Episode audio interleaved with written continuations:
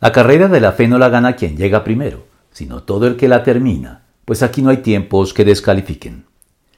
Llegar primero a la meta no es la finalidad de la vida cristiana, como sucede en las competencias atléticas con las que la fe es comparada en las escrituras, sino terminar la carrera sin ser descalificado en el proceso.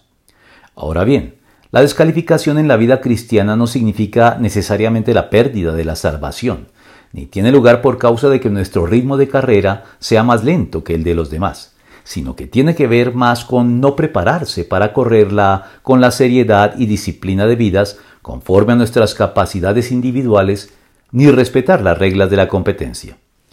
En este sentido, Pablo deja constancia de la responsabilidad que implicaba para él participar de la carrera de la fe y de la preparación y el enfoque permanente incorporado por él en todo lo que hacía, teniendo la meta presente siempre por delante, con el fin de que, llegado el momento, él pudiera seguir siendo un ejemplo para el resto de creyentes y un punto de referencia en cuanto al correcto y adecuado desempeño en la carrera, y no tener así que pasar por la vergüenza de la descalificación en el sentido de haber marcado el ritmo y la pauta de carrera para los demás, solo para descuidarse finalmente y perder el ritmo, y llegar a la meta rezagado y por debajo de lo esperado de alguien como él.